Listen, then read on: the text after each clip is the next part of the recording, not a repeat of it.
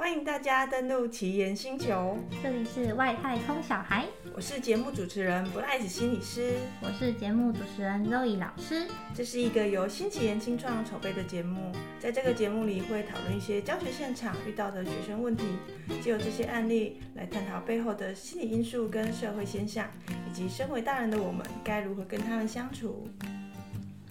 啊，说真的啊，Bryce，我们已经录到这里，应该是第五集了。对，我们今天开始，我们就要走一个超级随意的。哦，已经已经开始轻松派了吗？我们可以把我们的偶包放掉了。偶包还好，也没有偶包，但是对，确实我们一开始会有一项，有一个觉得专业角色的责任，应该要比较严肃的说话。嗯，对，对，但是就是。我们现在就可以比较走轻松，但是也是也推广相关知识这样子。好的，这样好像轻松多了。对，我觉得这样比较快乐。然后 我跟你说，我最近在超焦虑的啦。怎么了？因为要开学了。哦，这位老师不想面对。老师不想开学。我也觉得蛮累的。对。虽然说可能大家觉得老师好像暑假两个月没干嘛，嗯、也没事做啊，对不对？甚至还有钱。那我我不是认识，所以我没有钱。但是其实老师暑假期间也还是有很多事情要做。今天这个也要讲，就是的。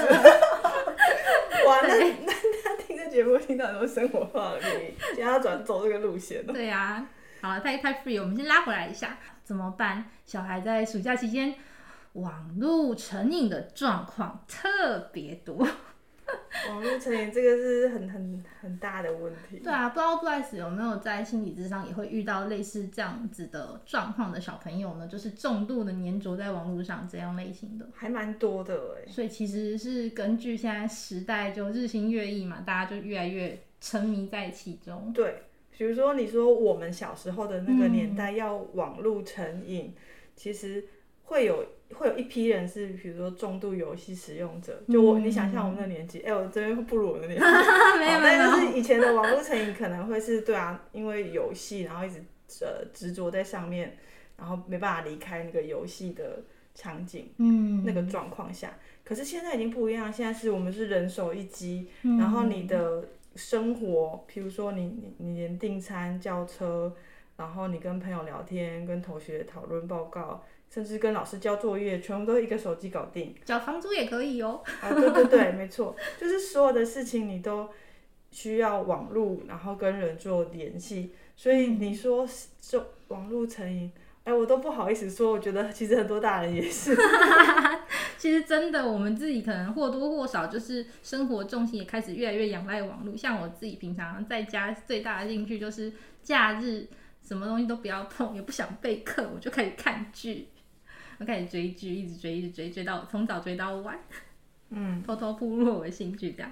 不过话说回来，就是我觉得我看过那种网络成瘾最夸张的，就是那种平常在搭公车、搭捷运的时候啊，就是会看到那种大人牵小孩，然后上公车、上捷运，然后坐在不爱座上，然后那个小孩从头到尾他都没有在看路，他就拿着他的手机，而且那小孩就是那种年纪超小，可能才四五岁那种小朋友。嗯，从头到尾他就一直盯着他的手机，一直看着，甚至就在你那边一直玩，然后连他的家人可能跟他讲话说：“哎、欸，你等一下要不要晚餐要吃什么啊？”他都爱理不理的，不理不睬，甚至可能还会因此就是会去凶他的照顾者。我就觉得这种行为超夸张的。哦，是蛮多的，真的很多，对啊。那我们今天就来想一下，就是关于网络成瘾的这个状况，其实它其实已经是一个有点生活，我们平时都随处可见的现象了。那究竟有没有什么方法可以帮助这些小孩？就是我们可能是可以使用它，但是要记得要适度的使用。我们就来看看有没有什么方法。嗯，因为如果要讲到。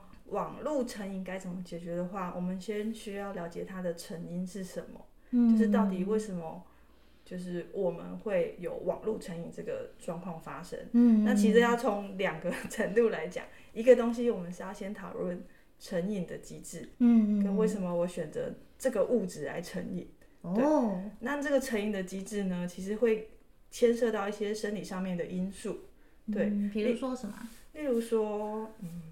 我们原本，比如说你原本的生活刺激是相对比较贫乏，或者是就是原本我们讲一般的生活化的情境，嗯、但是呢，有某个东西出现，会让你有这种兴奋喜悦的感觉。哦，对，比如说，哎、欸，我因为玩了玩了网络，嗯，所以我就觉得，呃，在里面有找到很多的乐趣，对，嗯、然后它会刺。激我们的那个多巴胺分泌，然后多巴胺分泌的时候，我们就觉得，哦，这个感觉是。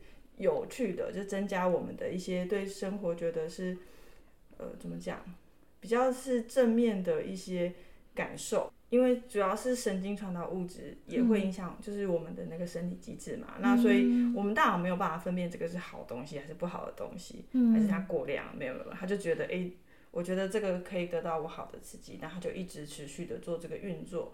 这个是所谓成瘾的一个机制。那背后的东西是有关于，比如说。呃，这件事情为什么我会先选择这个方式？嗯，作为你，你想想看，你通常因为什么原因会让你想要去依赖一个东西？可能我可以在那边得到一些轻松的感觉吧，嗯，就是快乐的感觉。对，因为就是获得了喜欢，你才会不断的想要去寻求那个东西。对。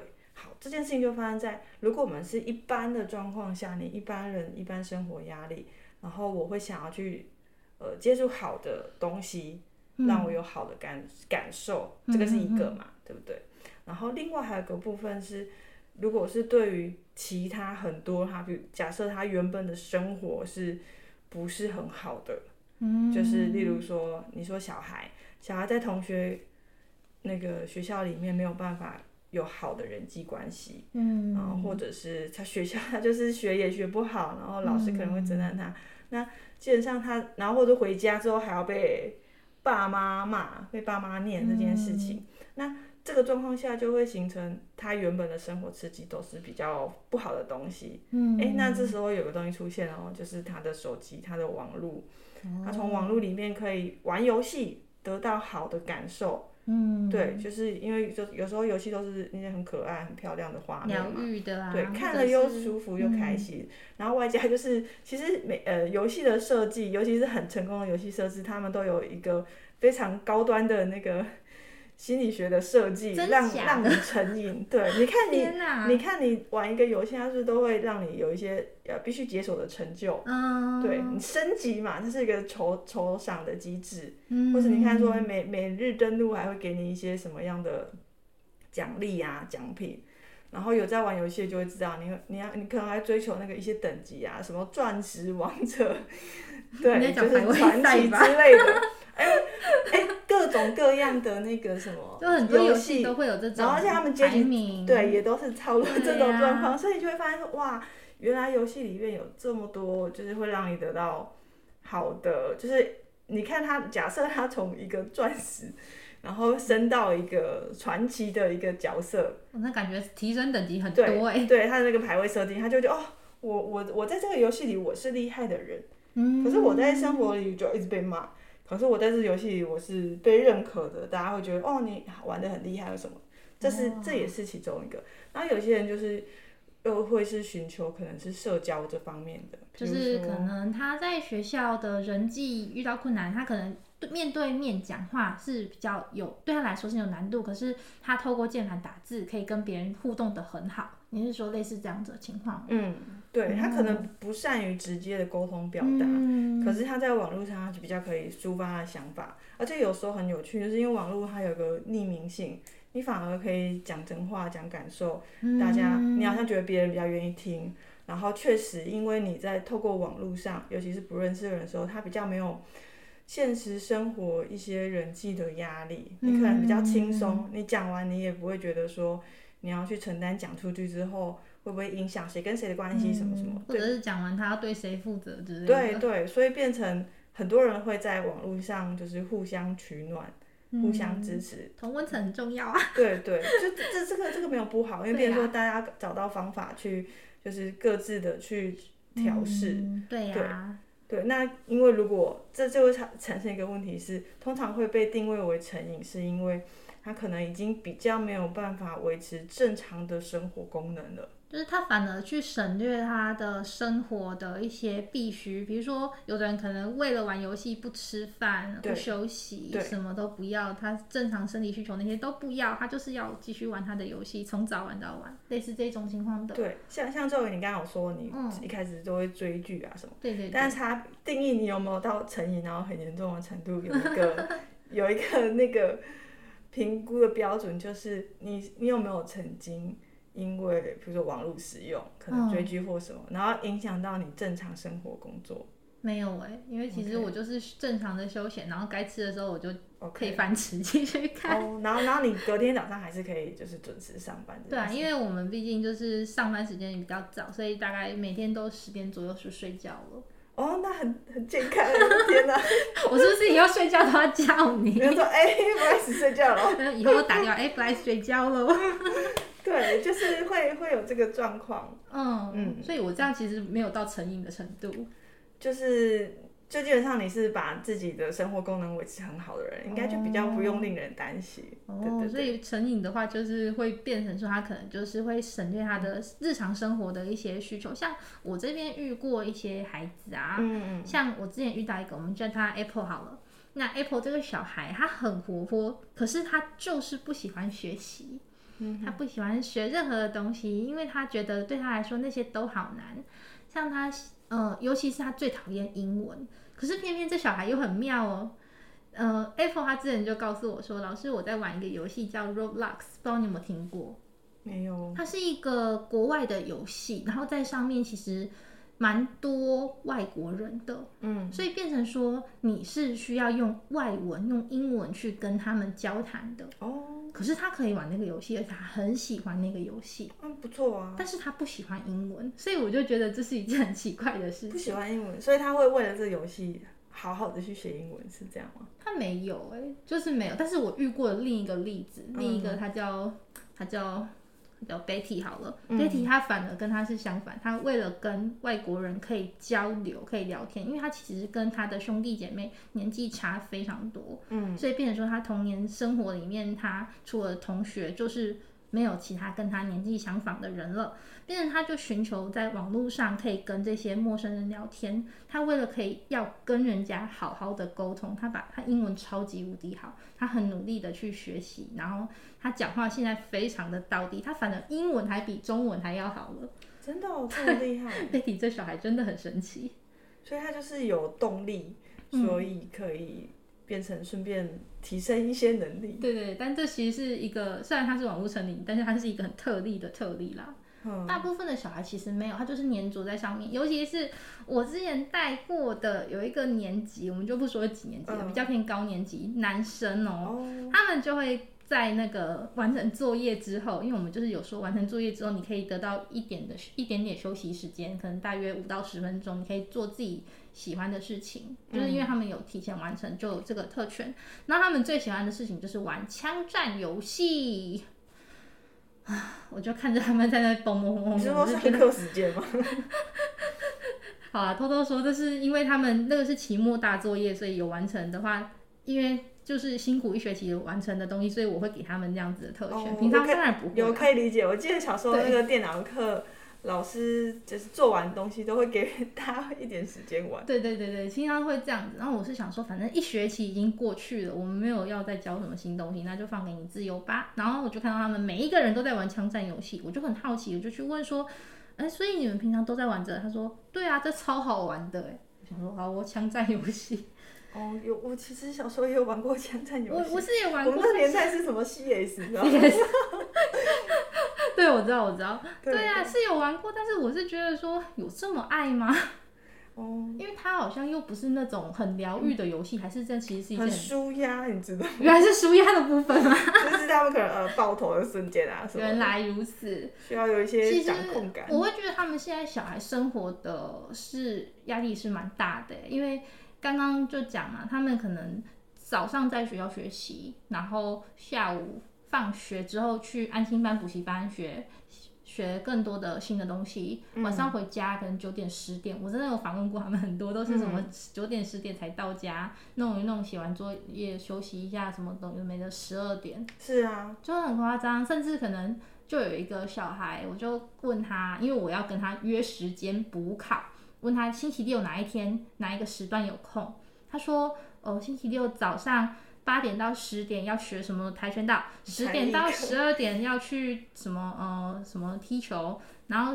下午一点到三点要补数学，三点到五点要补英文，五点到七点要练钢琴。我想说，哇这小孩你到底 假日比平日还要忙，就觉得说怎么会有孩子这么辛苦？欸，但是真的蛮多的。所以其实我们很多时候为什么会有这些成瘾现象，有些或多或少可能是跟现在的压力，现在生活的压力也越来越大有关吗？呃，有的，因为像你说成瘾好了，其实这我觉得这是很很吊诡的机制。嗯、你说有些小孩为什么这么的难搞，这么的有状况？嗯、因为我其实呃身边遇过蛮多小孩，他是原本就是可能品学兼优、超乖的一个孩子。嗯、然后你说整天上学校上完课五六点放学之后，又去安心班或是补习班，然后上到九点多十点。嗯然后上到十点之后，你知道怎么样吗？怎么样？回到家洗个澡，然后还要读个书。如果他在玩手机，妈妈就骂他。哈？就是哎、欸，你为什么都不读书啊？天哪，他已经塞多少东西了？就是你 想到早上他可能七八点就出门了，然后他一直读读到十点。天哪。老实说，他就算不去那个补习班，我觉得已经是已经很够了，已经是一对一整天工作量就很很多了。嗯、对，但当然也牵涉到可能可能爸妈他们自己是。非常认真、嗯、很有成就、追求，对对自己也很严格的人，嗯、所以他们就会理所应当觉得，哎、欸，小孩应该也可以吧，嗯、然后就会有有这个期待，但是会有一个部分是因，那有一个状况是，就是比较没有办法考量到孩子其实很累了，而且尤尤其他们的那个身体负荷已经超过他们能够承担的，对，然后所以这个状况下，你看哦，原本是品学兼优的小孩。嗯，然后他如果要当一个好孩子，他就要承担这么大的压力。嗯，就是十点回家之后还要到十二点。那有问题哦，假设他现在开始摆烂会怎么样？对，这这就是为什么这么多小孩最后选择网络成瘾，或者是他用各种各样的方式，然后让家长知道，哦，我有状况，你不能来惹我，或我或者是各种状况。你知道为什么吗？因为我今天我如果要当一个听话的孩子，我这个人生就过得很辛苦。那我干脆摆烂啊！我就网络成瘾，对，我觉得我在上面找得到乐趣，嗯、然后我就发个脾气嘛，你也不能惹我。嗯、或者是有的那个是比较走激进派，啊，有的人就走智商这些的，哦、就是我真的不行了，你不要再逼我。对，所以这些都会回归到是它的起源。嗯、你刚刚讲那个心理因素，成因的那个起源，很多时候那个成因背后的原因不是网络本身。而是网络背后，就是他到底你是想要逃避什么？嗯有人是想要逃避空虚感，嗯对，例如说我今天不上网，哇天哪，今天整个下班或者是放学之后没有人跟我讲话，有什么钥匙儿童这些的，所以我一定要靠近一个东西，然后让我觉得跟人有连接，或者是我自己有一些生活的刺激，所以我一定要做这件事情，或者是。我想要逃避的是挫折感。嗯、我如果要看书，我就哇，我都不会，我到底要怎么办？我好废哦！哎，没有，我玩个游戏，我就是升级很快，然后我就感觉玩得很开心。嗯、对，就是看你想你成瘾的 前面背后，他是想要逃离什么？嗯、那当你那个需求越能够被你觉察跟被满足，他就不会需要依靠网络这件事情。例如说，当我发现我其实是，呃，感觉到空虚，嗯，那我应该想办法是怎么样去满足我内在的那个空虚感？其实我也常常这样想，因为像我假日在家真的很无聊，我就不知道怎样。真的，我甚至真的在家就是整天都没有跟任何人讲话，我就会觉得很伤心，就觉得我今天竟然都没有讲过话，晚上睡觉惊觉这件事情。哦，对，然后我也不知道要怎么办，这倒是我很困扰。哦，真的哦，真的会这样。我我偶尔也会这样，真假？然后可是我有那个片刻，我会超级无敌感动啊！对，因为我觉得很累。我常常，例如说，我们我们是平日上班嘛，可是假日有时候也蛮多工作，嗯、就是额外接一些活动，或者是你看清场的活动啊，清 扫很累呀，真的，就是很多事情。然后，所以我有时候如果真的偶尔有一天完全不用跟人家讲话，嗯、我就会觉得哇，就是太好了，对，太好了，就是我我可以耍废，然后我可以追剧或者是发呆什么都好，嗯、我觉得我很，我觉得我可能我很，我觉得有这种独处的时刻，我是觉得很舒服的。对，可当然它不能太久。对，如果可能说一一天，也不是一个礼拜，哎，刚好累，今天真的很累，有一天，然后就觉得哇，好开心。可是我第二天还这样，我就觉得哇，真的有点废。太多。对对对，可是这还是会牵涉到个人特质，就是可能你也是属于比较积极生活派的人，所以你的价值观、你的特质也会觉得哦，好像要。做点什么，那个那个才是有在生活。真的不做点什么，我会觉得很不舒服。对，这个其实是现代人的那个生活的通病，就就是我一定要很积极。对，尤其你看，我们就是我们申请生活在那个大台北，就是都市，就一定会有这种步调的，就会觉得哎，大家动作都很快。对，然后你如果没有动作快，你可能就哎呃错过什么，或者是就是会有这种很紧张的竞争心态，或者是就反正哎有各种压力。我一定要这时候很想岔题讲一件事情，嗯，可是跟这个没有关系。就是当时这边不是在申请那个社宅清创计划吗？嗯、你知道，因为我是错过上一个社宅，哦、没有报名成功，嗯、然后我觉得很难过，所以后来我竟然就把那个网站设成我的那个我的最爱第一个网页，我每一天都上去点，哦、真的、哦，嗯、我就觉得我很夸张，我点点点到有一天突然看到啊。星期天社宅，好，那我就去写报名了。哇塞，就在那边做这种事情。嗯，对，我只是觉得说，没有，就突然想讲这件事情。哦，但你会想起来，一定是有什么连接，它跟网络成瘾之间的关联。你讲，哎，你讲说，就是，嗯，对，你刚刚有讲到，就是大家在这里生活，然后大家动作都很快，其实大家都会去追求某件事情。哦，对，对，所以就会觉得说，好像真的是这样。然后每次，其实我觉得在。台北的生活真的步调很快，可是如果一直一直都很快的话，真的很多时候会让人觉得心有一点累，就是或多或少会这样。哦、嗯，对，对难怪我难怪会有一些什么各种奇奇妙的成瘾现象。嗯、对啊，对，网络成瘾也是。现在在谈这些，嗯，不管是生活压力也好，其实很多人一直在宣导一个方式，就是我们在做那个正念冥想。嗯，对，就是就应该之前有听过，有我听过。对，就是很多人在推广正念的方式，可以比较有一个时间空档，嗯，然后去呃清除自己内心的垃圾。对，需要。那这个怎么清除呢？其实是会回回归到我们的内在的觉察，嗯、还有包括对我们身体感受的觉知。嗯、对，如果有来参加过我一些活动的，可能有机会去体验到。我们会做一些简短的正念或者简短的冥想，嗯、对，然后有时候可能只有五分钟、十分钟，可能就觉得哇，为什么身心舒畅？为什么？是因为你可能很长时间没有跟自己好好的在一起，嗯，例如说你你是就是一般的上班族，你每天要应付的事情很多，回家也是生活上各种琐碎的事情要处理，一堆家务什么的，嗯、超麻烦，对，然后还有跟人际的需求。对，然后如果如果谈个感情，可能时不时就吵个架，没错，对，就太多事情。那如果你是有家庭的呢？小孩吵一架，对啊，就是不管身为爸爸还是妈妈，就一堆事情，就是忙，永远都忙不完。然后好不容易晚上时间有一个自己的时间，那你会干嘛？睡觉。睡觉啊！哎，真的，我常我常听很多妈妈是，就是小朋友睡了，是他们终于有他们生活时间，可以追剧了，是不是？追剧啊，就是做一些有的没有的事情。对对对，那。那其实真的也很少有机会是是可以好好的跟自己自己在一起，对，然后可以自己做一些真的让自己觉得是舒压，然后放松的事情。嗯，对。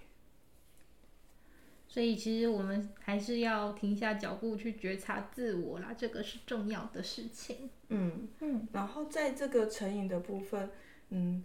我觉得大啊，大家可以先去上一个网站，我等下可以把链接放在下面。放在下面。就是有一个网站是，就是我们的那个心理健康师，嗯，对，然后他有一个专门在测试你现在呃是不是有网络成瘾的状况。哦，很需要哎。对对对，你可以先做一下这个测验，然后先检视一下自己是不是真的有网络成瘾。对，然后如果确定是的话呢，那我们就可以来谈谈，哎，那之后大家该该怎么做？我要把这个拿给我们那个小上课的小孩测一下。要现在做吗？没有没有没有没有。对对，然后成瘾就是我们会回归到刚刚讲到那个空虚感。如果我如果我发现我其实是空虚感的话，我就要去想想说，到底是什么东西让我感觉到我的内在是空虚的？嗯嗯，所以是因为没有生活目标吗？才会空虚？很难说，有时候搞不好是太有目标，太有目标反而也会很空虚啊。那个目标太大，达不成哦。对啊，你你太有目标，然后台北买房没办法，哎，空虚，我讲到很多人心内心的痛。没有，对对。但是，但我觉得这是蛮实际的一点。好，嗯、你讲到重点了，因为网络成瘾，它有时候真的不是某一个人出了什么事情，某一个人出了什么问题，嗯、不是这个小孩就是学不好什么，不是的，他整个跟大环境也有很大的因素。真的。例如说，你看，好，对你你坦白讲，好了，比如说我我们自己都已经是。什么啊？比如说你是老师嘛，其实你你在这个社会上已经算是有一个，算是哎，我可以讲就是算是认真工作的青年，对吧？可以可以这样说。有了，蛮认真的。对 对对，那可是这个社会却对于有呃这样认真工作的青年，却也没有那么好的环境，可以让这样的青年可以好好的工作。没办法，真的。对，因为我我的理解是，如果你是一个就是真的已经就是很努力的。上进青年，嗯，照理说应该是要工作个五年十年，就是买个房子是很正常的一件事情，听起来很理想，对很正常对，那你这样子才会让这些年轻人有有意愿去想要好好的努力嘛？嗯、因为你如果买不了房子，那就是你自己的问题，对、啊，就是可能你真的不够努力，或者是还没有找到方法。可是现在环境已经不是这样了，现在的环境是。是真的超不友善的。就算你努力，而且你还要加上不吃不喝，可能要到一百年才有办法买，就是觉得这世界实在太荒唐了。对，然后是我对是没错，所以你看，为什么后来我老实说，现在真的还是有些赚钱的方法，我知道，就是譬如说你玩股票啊，或者是什么，嗯、但它真的是。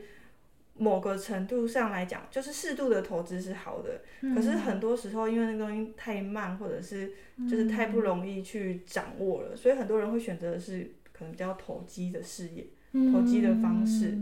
对，这个生活这么的难，那到底我们要怎么办呢？哎，网络就是一个很好可以让你逃避现实的，没错。对，所以就是还是会回归回归到这个这个状况是，一个是大环境。大环境的因素，但这个无力改变啊。我们这节目有可能让政府听到些什么？啊、我们就只能在这里就是讲讲，然后自己抒发心情这样。我我我还是我还是怀抱一个理想啊，我觉得有有机会，就是如果真的有一些人是能够去比较积极的做改改善的话，嗯、我觉得这这个台湾还是有救，对不对？但是就看谁要来救。对，不知道有没有救啊？然后对，然后另外一个就就会是我们的内在心理层面，嗯，就是就会变成是，你看社会环境这么难，可是有些人还是可以在里面找到一些生存的方式，嗯，而且生存的还能够很优雅、很轻松，嗯，那他们是怎么做到的？哦，想跟他们学习。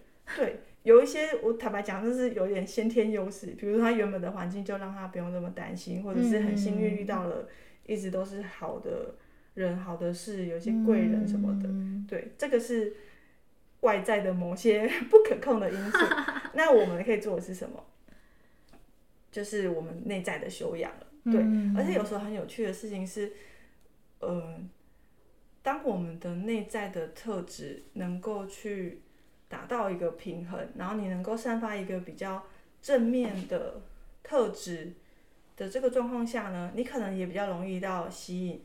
呃你可能也比较容易吸引到一些正面的事情、正面的人，对，吸引力法则，哦也也是对，虽然吸引力法则有各种争议，没关系，可是我还是觉得他某某种程度上啦，我还是相信他啦。对嗯，我我觉得他是确实是存在的，真的。对，如果有人会觉得他没有用或什么，嗯、我觉得比较多可能会是误用或是误解。嗯，对，因为他他这个东西就是让你去关注那些好的事情嘛，嗯、那你自然如果你让自己充满这些正面的能量、正面的频率，嗯，然后你当然你的思想也会跟着改变。嗯，那你就比如说我遇到事情，原本都是觉得。